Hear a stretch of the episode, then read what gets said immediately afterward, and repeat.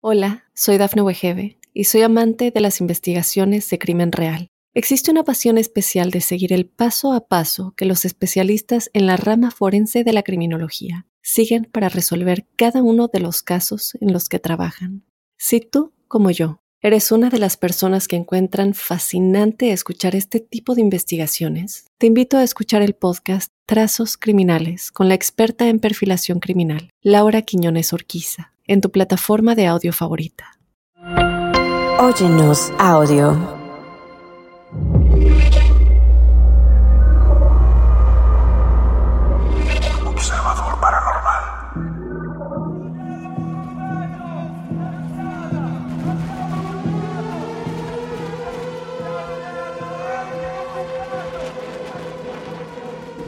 Bienvenidos a un viaje intrigante y enigmático en busca de la verdad detrás de las teorías de dominación del mundo. En este podcast desentrañaremos las conspiraciones más oscuras y los secretos mejor guardados que acechan en las sombras de la historia y la geopolítica. Prepárate para adentrarte a un mundo de misterio, desconfianza y revelaciones sorprendentes. ¿Quiénes son los maestros titiriteros que controlan los hilos invisibles de nuestro destino? ¿Qué evidencia real hay detrás de estas teorías? ¿Son solo imaginaciones paranoicas? ¿O quizá sí hay algo más? Acompáñanos mientras exploramos las mentes detrás de las teorías de la conspiración y tratemos de descubrir la verdad en medio de la oscuridad. Bienvenidos a Observador Paranormal.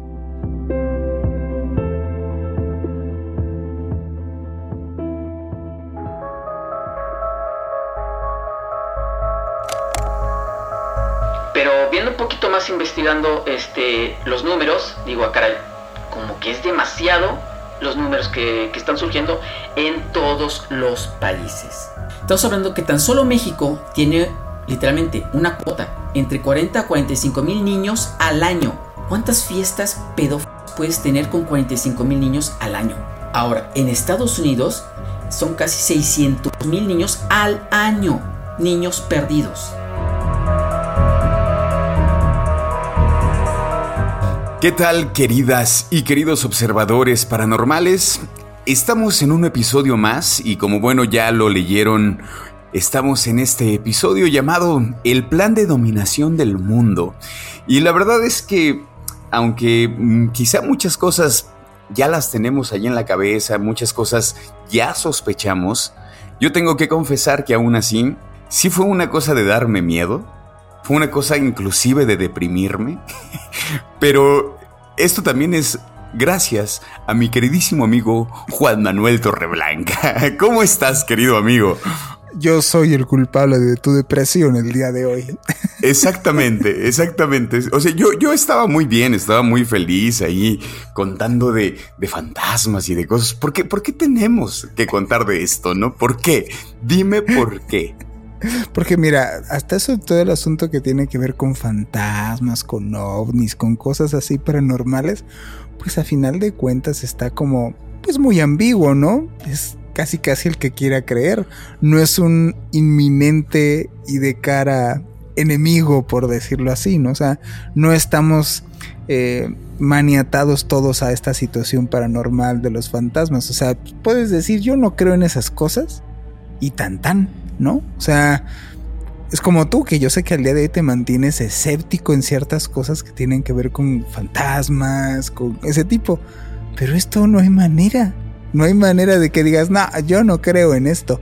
Justamente yo creo que esta pregunta sí te la hago, o sea, más allá de por qué estamos hablando de esto, porque definitivamente tiene que ver, ¿no? Algo que ya a mí me queda muy claro es que todo se entrelaza, todo tiene, todo tiene que ver, o sea, la, la cuestión de lo que hemos hablado con respecto a seres de otros planetas, todo se va, o sea, todo tiene una hilación.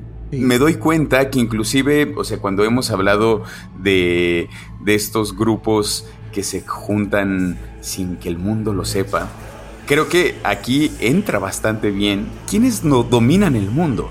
¿Por qué quisieran dominar el mundo, no? Exacto, yo creo que todos en algún momento piensas, bueno, sabemos que nuestros gobernantes realmente no son los que mandan ni toman la última decisión. en el país en el que tú y yo estamos sabemos que las decisiones que se toman, la, la última decisión no viene del Congreso. Antes se tenía como más la especulación de que era lo que estaba detrás y ahorita es un asunto descarado por completo de que, que realmente y quiénes realmente son los titiriteros de todo este bonito numerito, ¿no? Y entonces, aquí lo importante y lo que yo quiero recalcar en este programa, que no es para dejarlos como dejé a mi querido Robin, como medio en la depresión, sino la finalidad es pues hacerlos un poquito conscientes de esta supuesta libertad que todos tenemos en nuestra comodidad de nuestra casa, que no es cierto. Pero, pero no crees, digo, no lo sé, no, no sé, al final a mí me gustaría tener un poco de esperanza. ¿Qué, qué, qué de esperanzador puede tener esto? Como si al final eh, quien está en, el poder eh, de estas grandes esferas y al final eh, nosotros no decidimos, ¿no? O sea, que nos hacen creer que existe una democracia en donde nosotros elegimos, al final, eh, ¿crees que haya una luz al final del camino, Juan? Sí, claro. O sea, antes que otra cosa, pues la finalidad de ser conscientes de hasta qué punto y hasta qué límite tienes uno. Porque nos hacen creer de que para cambiar el mundo, por ejemplo, el asunto del cambio climático, ¿no?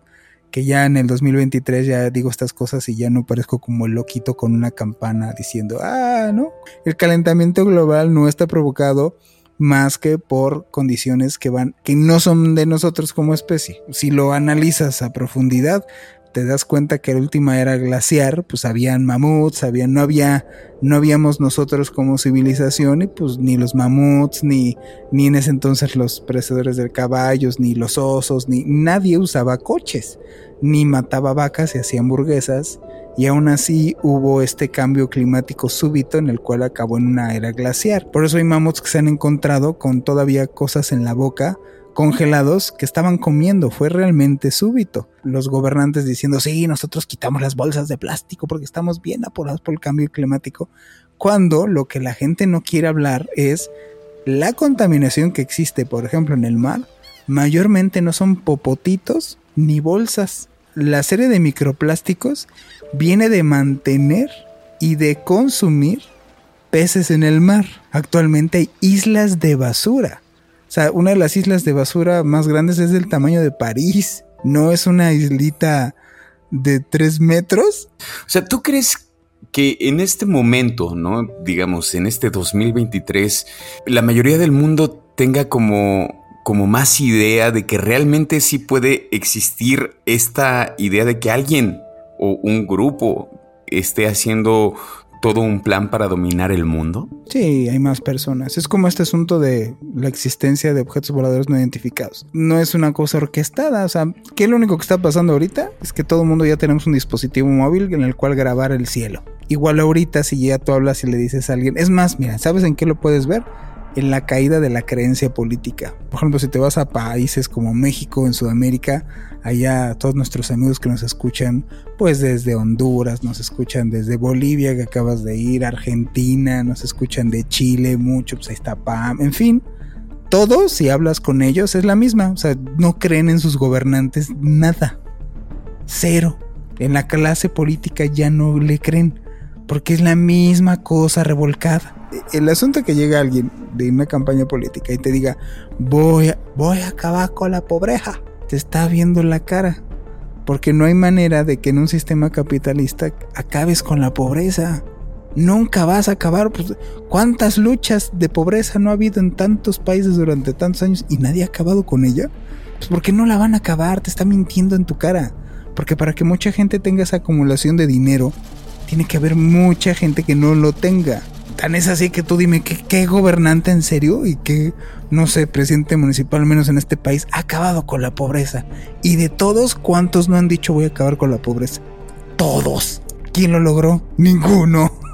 Lo, lo, más triste que la gente que realmente se lo toma en serio, digo, esos líderes que se lo han tomado en serio, pues tristemente su final, pues es, es fatídico. Porque no, no dudo que, quizá existan esa clase política que realmente quieren hacer un cambio, que realmente, no sé, si quieren combatir la pobreza, que eh, quieren ver por sus países, pero digo, lo más triste y que, por ahí se mencionaba, ¿no? También hablaremos de una película, que el, problema es que ya no existen ese tipo de fronteras, ¿no? O sea, para esa élite, digamos, las fronteras de países realmente ya no son, ¿no? Ahora las fronteras más bien tienen que ver con las marcas, con los que tienen ese poder, los que son dueños de estas grandes empresas y que finalmente yo sí creo que son los que dominan al mundo. Todos en este planeta, ya es lo único de las cosas buenas que sirve toda la, este despliegue de comunicación y, de acceso a la información, tú pon cualquiera ahí, ¿no? Estamos diciendo incoherencias. ¿Cuántas familias dominan el mundo? 13 familias que son las que dominan el mundo. Y no son los López, güey. Ni son los González. Ni son los Pérez. Ni son los Ingüergüengoitia. Ni los Belmont, ¿eh? Ni los tampoco, tampoco los Belmont, me queda claro.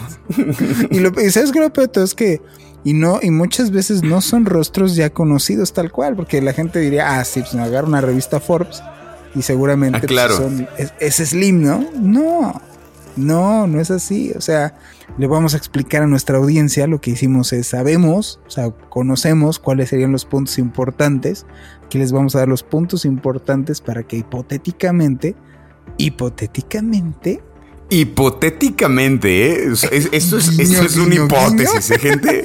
hipotéticamente, guiño, guiño, exactamente. Así es, o sea, súper hipotéticamente. Hipotéticamente. Tú quisieras dominar el mundo, ¿ok? Entonces, sí, tampoco estamos dando este una, clase para. Ajá, esto lo podría escuchar este cerebro de, de Pinky Cerebro y, y ya podría dominar el mundo, ¿no? Y lo interesante que les dejamos aquí en este podcast es, le preguntamos a una inteligencia artificial qué acciones tomar en base a esta planificación hipotética de dominación del mundo. Y no quería contestar. Y me acordé tanto de la nota de un señor que decía, oye, este, tú puedes saber mi localización y le, y le contesta la inteligencia artificial, no puedo darte tu localización porque es privada y no tengo acceso a esa información. Ah, ok, entonces no sabes con quién estás hablando ni con quién interactúas. No. Ah, ok. ¿Me podrías dar la ubicación del McDonald's más cercano a mí? Por supuesto, está en tal, tal, tal lado. Sí, digamos, vamos a empezar con, estos puntos hipotéticos para poder dominar el mundo, ¿no? Así es. Que el, primero sería el, control de la información. Si le suena algo familiar, exactamente. Si por ahí sienten que algo se parece con la realidad y del cómo estamos en este momento en el mundo, eh, es mera coincidencia, ¿eh? Son rumores, diría la, la santanera. Exactamente. Bueno, es el control de información, que bueno, sabemos que la información pues sí, es poder, ¿no? Entonces se buscaría controlar y manipular la información que llega a la población mediante la censura y la manipulación de los medios de comunicación y las redes sociales. Y entonces lo que nos decía la inteligencia artificial de acciones a tomar es suprimir la libertad de prensa y censurar la información crítica al régimen. El segundo punto es manipular noticias y crear narrativas falsas para controlar la percepción pública, controlar las principales redes sociales y plataformas de comunicación para influir en la opinión pública. Digo, a mí no me suena como, como algo que, haya pasado o que esté pasando. Digo, de cómo han llegado los últimos presidentes, no solamente de nuestra nación, sino de otras tantas. Eh, digo, Espero no meterme en problemas con esto. me, sorprenden las acciones a tomar de la inteligencia artificial porque realmente son casi casi tienen nombre y apellido, ¿no? El que sigue, que sería, nuestra traducción sería, pues tendrías que tener pues una influencia en la política. Porque si obviamente vas a gobernar el mundo, pues no puedes estar, no, no eres omnisciente y omnipresente, tienes que tener adeptos, tienes que tener gente que sea, pues, digámoslo así, tus tentáculos para que puedan en todas las extensiones dominar en todas las partes, ¿no? Entonces, pues esto tratarías tú de influir en los líderes políticos y en la toma de decisiones a nivel global mediante el financiamiento de campañas políticas y grupos de presión, ¿no? No sé si les suena un poquito a cosas que están pasando ahorita actualmente, ¿no? Y las acciones a tomar que nos dio de recomendación la inteligencia artificial, tomando en cuenta que es lo que quisiéramos en una influencia política, lo que nos contestó es primero, financiar campañas políticas y candidatos que estén alineados con los intereses a la élite. Crear grupos de presión, golpes para hacer como golpes de Estado, que influyan en la formulación de las políticas. O sea, te voy a obligar a que las políticas sean hechas como yo te estoy diciendo. Y por último, ejercer presión económica y política sobre países y líderes que se opongan a los objetivos de la élite. Y bueno, ¿cuál sería el siguiente, querido cachorro? Pues también eh, habría que tener un control financiero, ¿no? Es importante. Se busca controlar las instituciones financieras globales y las principales monedas para influir en la economía mundial y el comercio internacional. Y las acciones a tomar que nos desplegó la inteligencia artificial es dominar las principales instituciones financieras globales como bancos y fondos de inversión, manipular los mercados financieros y las tasas de interés para influir en la economía mundial, controlar las principales monedas de reserva y el sistema bancario internacional. Esto me suena así como todo Latinoamérica, ¿sabes? Otra de las acciones es la tecnología y la vigilancia, hablando precisamente de, estas acciones que hemos visto recientemente en tratar todo el tiempo de estar observándonos de alguna manera, ¿no? En donde se los han cachado que mediante estos filtros de Facebook lo único que están haciendo es precisamente tomar los datos de las personas para tenerlas en, en bancos, ¿no? De datos. Y bueno, pues tendrías entonces que utilizar tecnología para implementar un estado de vigilancia masiva, vigilarnos a todos de una manera masiva, recopilando datos sobre la población, monitorizando sus actividades a través de redes sociales, puede ser. Y las acciones a tomar que nos recomendó nuestra eh, eh, exquisita inteligencia artificial fueron, primero, desarrollar tecnologías de vigilancia avanzadas para monitorear a la población hay tecnologías que la gente, la mayoría de la gente desconoce. Por ejemplo, cuando tú vas a tomar tu avión en el aeropuerto, los anuncios que tú veas en las pantallas que están ahí publicitarias no son al azar. Hay tecnología, software, que todo el tiempo está monitoreando mediante cámaras quién está viendo o cuántos rostros están viendo esa publicidad. En tiempo real analiza si son hombres mujeres, con qué actitud lo están viendo y en tiempo real de una base de datos con todo el despliegue de los videos publicitarios, escoge en base a esas decisiones, toma la decisión de ahorita están viendo más hombres en tal actitud y muestra una publicidad. No es ni al azar ese tipo de cosas. Por eso pueden existir al día de hoy tiendas en las cuales nadie te atiende. Utilizar sistemas de inteligencia artificial para predecir comportamientos y amenazas. O sea, se, necesito predecir un poquito en dónde va a haber revoltosos o en dónde va a haber gente inconforme para poder tomar acciones. Y por último, pues expandir la vigilancia en línea y utilizar datos masivos para el control social. El siguiente es la división y la manipulación. Pues sí, hay que, como dicen por ahí, ¿no? Divide y vencerás justamente fomentar la división entre grupos sociales y culturas para debilitar la unidad y mantener a la población bajo control. Digo esto que yo creo que lo hemos visto a lo largo de nuestra historia, esta división que existe y que a mí me parece que últimamente pareciera que estamos mucho más divididos. Y bueno, nos aconseja la inteligencia artificial, fomentar la polarización y el conflicto entre grupos étnicos, religiosos y políticos. Ahora sí que todos contra todos. Utilizar tácticas para así debilitar la, unidad de la sociedad. Pues esto que es muy triste, pero que pasa, pues hay que financiar estos, movimientos extremistas y los grupos violentos para desestabilizar regiones y mantener el caos. ¿Cómo saber que un movimiento no está sesgando mucho más a la población? Ahí es como las preguntas que tengo, ¿qué tipo de movimientos podrían existir? Pues por, pues por último, la propaganda y manipulación psicológica, hablando de esta situación de, de estos grupos de pro vida, anti vida, pro perro, anti perro y no, que era vez así en todos lados de que los que se disfrazan de perro, ahora los que están contra los que se disfrazan de perro y todas estas cosas, ¿no? Sugerimos que utilizaríamos estas estrategias de propaganda y manipulación psicológica para moldear las creencias y actitudes de la población de acuerdo con distintos intereses, ¿no? Y nuestra bonita y preponderada inteligencia artificial nos contestó, para esto tendremos que desarrollar campañas de propaganda a gran escala para moldear las creencias y valores de la población. Después, utilizar la psicología y la neurociencia para diseñar mensajes persuasivos. Lo que te decía yo que existe desde hace bastante tiempo a nivel publicidad, en ninguna publicidad que tú veas, incluso no les ha pasado que te metes a Facebook y estás buscando un artículo en especial, pues resulta que lo buscas en, Google, lo googleas, lo buscas y al cabo de 20 segundos en tu Facebook te empiezan a aparecer mágicamente cosas relacionadas a eso que estás buscando. Pues es precisamente eso, son son métodos persuasivos para que tú compres.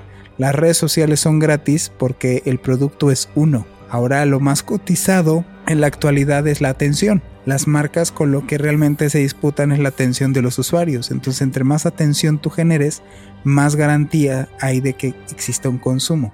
Entre menos exista una atención, hay menos consumo. Por eso hay podcast que he visto que realmente dices, por Dios, esto no puede ser posible, pero tienen millones y millones de visitas porque obviamente existe un financiamiento para la atención. Obviamente sé perfectamente que este tipo de contenidos no tienen, tienen una buena fecha de caducidad. Y por último, manipular emociones y crear un sentido de identidad colectiva en torno a objetos de la élite. Y lamentablemente en esto pues tenemos que mencionar este, este asunto de manipular emociones es llegarte por el, rollo del, miedo, por el rollo de la tristeza, por el rollo de la decepción, por, todo eso es una manipulación emotiva, es una, manipulación a través de lo que sabemos que existe, que es estamos asustados e ignorantes. Entre tú tengas a más personas en ese estado de ignorancia, en ese estado de, de miedo, hacen lo que tú digas.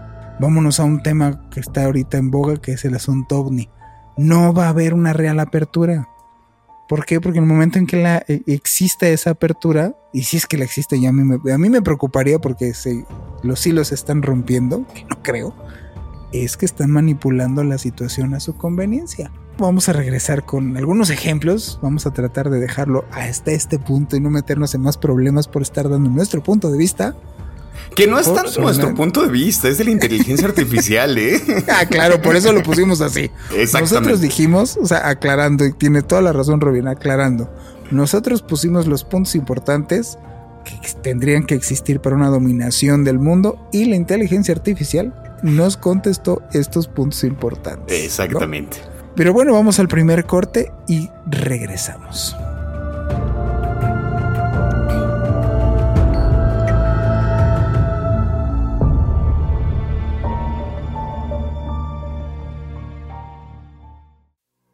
Hola, soy Dafne Wegebe y soy amante de las investigaciones de crimen real. Existe una pasión especial de seguir el paso a paso que los especialistas en la rama forense de la criminología siguen para resolver cada uno de los casos en los que trabajan. Si tú, como yo, eres una de las personas que encuentran fascinante escuchar este tipo de investigaciones, te invito a escuchar el podcast Trazos Criminales con la experta en perfilación criminal, Laura Quiñones Orquiza en tu plataforma de audio favorita.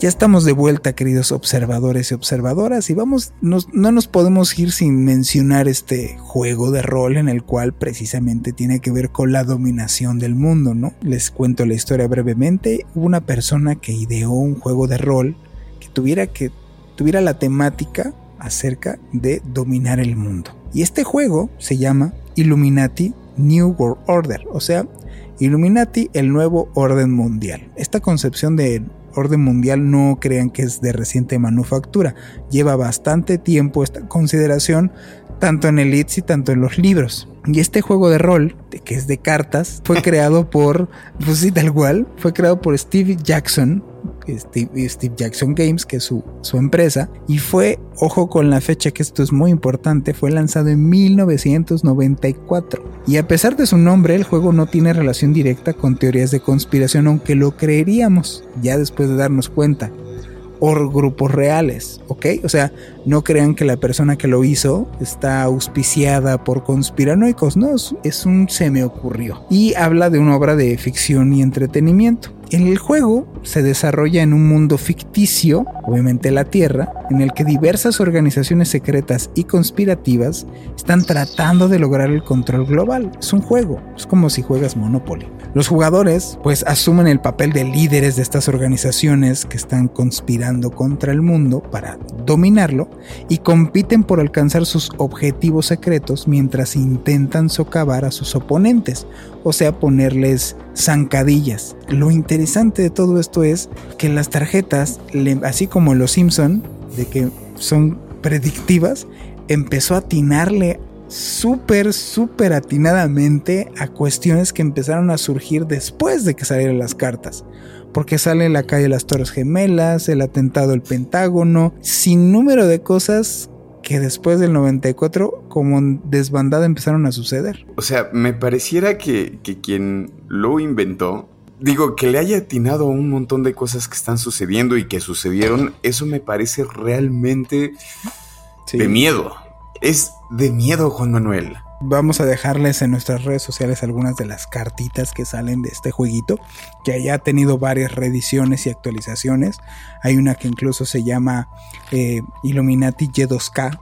Y una de las tarjetas, por ejemplo, que podemos ver actualmente, tiene la, la tarjeta de la censura, en donde lamentablemente ahorita todo es censurable.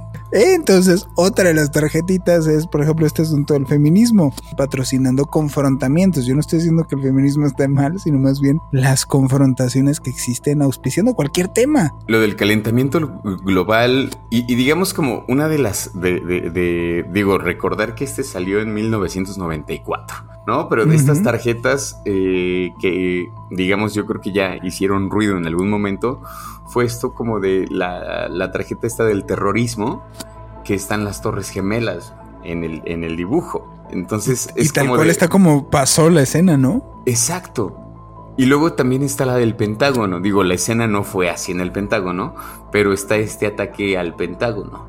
Y decían acerca de, por ejemplo, la pandemia, ¿no? Exactamente. el Centro de Control de Enfermedades. Y ahorita que, por ejemplo, esta, esta carta que es terrible que es la reducción de la población mundial. Ajá. Y, esta otra de, la cuarentena, ¿no? Por ejemplo. Este señor lo, lo citaron, tuvo un citatorio con, con miembros del FBI y la CIA porque pues querían saber de dónde había inspirado, de, dónde se, había inspirado para, para dar eh, a conocer esta, esta, información. Si resulta que todos somos como una hoja al viento y que todo esto que está sucediendo a nivel económico es inesperado como es que vas a visitar a este señor le dices, oiga, ¿de dónde sacó estas ideas tan locas? Y uno de los temas que teníamos que hablar también, que, nos pareció importante, es mencionar esta película que pues también expone ahí, ¿no? Parte de, digamos, como de la agenda del orden mundial. Y que bueno, la, la conocí gracias a mi queridísimo Juan Manuel Torreblanca. Esta película llamada Network y lanzada en mil 1976. Digamos que bueno, esta película se centra en el mundo de, de la televisión y la industria de los medios de comunicación y aborda temas pues relacionados con el poder de los medios de comunicación, la ética en el periodismo y la explotación del sensacionalismo para aumentar las clasificaciones de audiencia. Esta película eh, fue conocida por su sátira feroz, una crítica bastante mordaz a la industria de la televisión y pues la búsqueda del beneficio económico a toda costa. Una película que definitivamente yo creo que se tiene que ver. Creo que podría ir muy bien acompañada con, con este, con este tema, ¿no? Bueno, con, nuestro episodio, con este episodio de, de Observador Paranormal. Para los que no la han visto, tampoco les vamos a espolear tanto. Este, igual y ya hay un montón de gente que, la, que ya la vio. Pero bueno, la, trama, la, trama perdón, de, de, Network sigue a Howard Bale, que es un veterano presentador de noticias de una cadena de televisión, que está en declive, ¿no? Esto es como, como una de las cosas interesantes, ¿no? Entonces, este personaje, que lo interpreta el pobre actor, diré pobre actor porque después de esta película pasó algo terrible, que es Peter Finch. Él está luchando contra la depresión y el desempleo. Y su emocionalmente cargado discurso en el aire en el que anuncia que se va a suicidar en vivo, desencadena una serie de eventos que ni él se esperaba, ¿no? Gana, gana el Oscar, ¿no? Gracias a, esta película. A mejor actor. Diana eh, Christensen es una ejecutiva de la cadena interpretada por Faye Dunaway. Y entonces ella ve la oportunidad de aumentar las clasificaciones explotando la locura de Bale. Y entonces lo convierte en un profeta de la ira y le da su propio programa de noticias en el horario estelar, donde se desahoga en vivo y se convierte en una figura mediática famosa. Bueno, la película también explora las relaciones personales y profesionales de la industria de los medios, incluyendo la ética del periodismo, que yo creo que es uno de los temas más importantes de la peli. La película es conocida por su famoso discurso, eh, estoy enojado como el infierno y no voy a soportarlo más. I'm mad as hell and, and I'm not going taking this anymore. O sea, como dijo bien Robin, estoy enojado como el infierno y no voy a soportarlo más, ¿no? Que está buenísima esa, escena. Es, una gran escena porque justamente se convierte como en este grito de batalla, ¿no? De, todos esos espectadores que, están ahí eh, como atentos a la noticia, ¿no? A las noticias, que están atentos a él. Y pues se convierte como en este grito quizá de esperanza, de batalla, en todos esos espectadores que también están indignados ¿no? con, lo que está sucediendo. Es un eh, comentario agudo sobre la influencia de los medios de comunicación en la sociedad, así como sobre cómo la sed del poder y el sensacionalismo pueden desvirtuar la integridad periodística en la búsqueda del beneficio. La película recibió varios premios, incluyendo el Oscar al mejor actor para Peter Fringe. Pues bueno, falleció antes de, recibir el premio eh, por ahí la noticia es que le dio un paro cardíaco, ¿no? Si mal no recuerdo. Haciendo la gira de promoción de la película. 1974 y habla de un tema precisamente bastante álgido, que era que todos los medios de comunicación están patrocinados, dirigidos y están confeccionados intereses. Y después de darte cuenta como acciones como lo que dice en esta película que estamos mencionando, en donde dice que el mundo es un negocio, te das cuenta que ya no es un mundo de naciones, sino más bien de corporaciones. Regresamos del siguiente corte y concluimos nuestro podcast.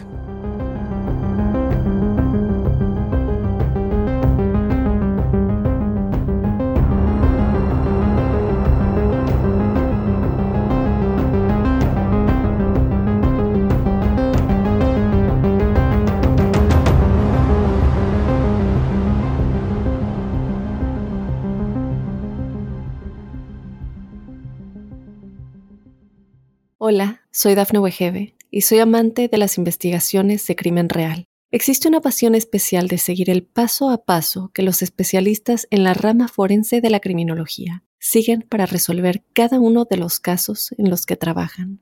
Si tú, como yo, eres una de las personas que encuentran fascinante escuchar este tipo de investigaciones, te invito a escuchar el podcast Trazos Criminales con la experta en perfilación criminal, Laura Quiñones Orquiza en tu plataforma de audio favorita.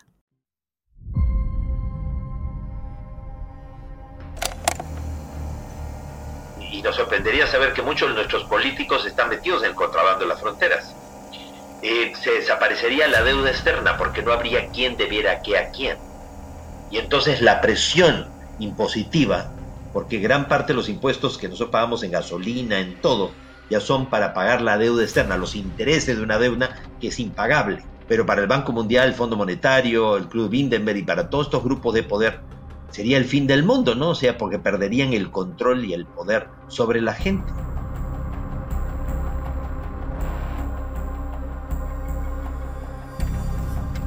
Estamos de vuelta en Observador Paranormal, en esta última parte, eh, en donde, bueno, pues hablaremos este documental que para mí de verdad, digo, insisto, no es cosas que no sepas, ¿no? O sea, no, no es algo que no, que no sepamos, que inclusive eh, hasta en canciones hemos escuchado de, del cómo ha sido manipulado Latinoamérica, por ejemplo. Aún así, a mí me parece que es muy triste. Pues este documental forma parte de la serie de películas de Geist, esta serie creada por Peter Joseph que aborda temas controvertidos y de actualidad. Incluyendo justamente estas teorías de conspiración, religión, economía y política. Zeitgeist Addendum es la segunda entrega de la serie lanzada en 2008 y se centra principalmente en cuestiones económicas y sociales. Justamente veíamos esta parte de los, de los sicarios eh, financieros, ¿no? Ahí, les dejamos porque yo tampoco me quiero meter en tanta bronca. Su apellido es Finch. Su apellido es Finch. Él afirma haber sido un sicario económico, un sicario financiero, como dices, y develar como la manera de proceder de, de, las corporaciones o la manera de proceder para poder manipular tanto a gobernantes y a naciones. Y lamentablemente cuando empieza a explicar, porque no crean que nomás solamente menciona un caso, o sea, menciona tal cual casos desde Guatemala, desde casos en, en este, incluso después menciona los casos en México en donde él mismo dice, lugares como México la cosa ha sido sencilla, no han sido gobernantes que no hayan querido copiar. Y para estar muy claros en esto, la gente, como lo que decíamos, eh, antes de comentarles lo de Zeitgeist Addendum, podríamos pensar de que los países de primer mundo son los que dominan y gobiernan los países de tercer mundo. Esto no se trata de países, esto ya no estamos hablando de de localidades así, ni las divisiones a través del mapa mundi. Son más bien intereses económicos que, está, es muchísimo más complejo que solamente pensar que está en manos de gobernantes solamente, sino los intereses económicos están detrás de este asunto. Eso es lo delicado. Para tal cual no se salva ni siquiera Estados Unidos. Estados Unidos también ha tenido boicots precisamente que tienen que ver con si no me haces caso, si te quieres si quieres sacar, imprimir tus dólares del... regresar a imprimir dólares en tu país, pues pregúntenle a Kennedy qué le pasó, ¿no? O sea, un poco broma y no. sí es triste, es muy triste, pero finalmente si a alguien le resuenan, si a alguien le sirven, por lo menos para, qué sé yo, intentar por lo menos ser mejores en nuestro pequeño entorno, con el de al lado, con el vecino, con el de enfrente, con inclusive hasta con nuestra familia, ¿no? Que igual a veces podemos ser, eh, eh, podemos tener las peores relaciones, pero si aún así, ¿no? O sea, si más bien, si con esto igual hay como, el mundo ya está bastante roto, ¿no? Como, ¿por qué no? Esto igual y nos puede entristecer un poco, pero igual le ayuda, qué sé yo, lo dejamos ahí, como compartir la información creo que hemos terminado el día de hoy con Observador Paranormal con este episodio. Ah, me voy, me voy así como tocado. Pues mira, para que te alegres un poco antes de irnos, recordarles a nuestros amigos, mandarles saludos a todos nuestros observadores y observadoras, que sigue creciendo muy bien nuestra comunidad. Y decirles que este mes de octubre tenemos pues programas especiales pensados precisamente como este, en donde vamos a tener un especial de Día de Muertos, donde logramos contactar a una medium, a una medium tal cual, a la que eh, entra en trance, está en España, y me regaló una plática increíble. Hicimos, estamos haciendo dos programas especiales de, Día de Muertos para México y Halloween. Y también recordarles que vamos a estar haciendo ediciones especiales de los programas más vistos de Observador Paranormal en todo octubre. Eh, se, van a se van a estrenar, búsquenlos. Viene, por ejemplo, estamos uno con brujería, entonces mezclamos nuestros programas que hablamos de grimorios, de brujería, e hicimos un programa, va, a haber otro de criaturas, va a haber otro de ovnis. Entonces búsquenlos, son ediciones especiales de programas que ya hemos tenido aquí, pero tratando de englobar las cosas importantes de esos temas. Así es que vamos a estar este mes publicando, solo por este mes, más podcast para ustedes. Quien se perdió programas anteriores, busquen estos programas y así van a poder darse un norte más de, lo que hemos hecho aquí en Observador Paranormal. Pues muchísimas gracias, llegamos al final de nuestro podcast. Mi nombre es Juan Manuel Torreblanca. Mi nombre es Roberto Belmont. Y nos vemos en el siguiente Observador Paranormal.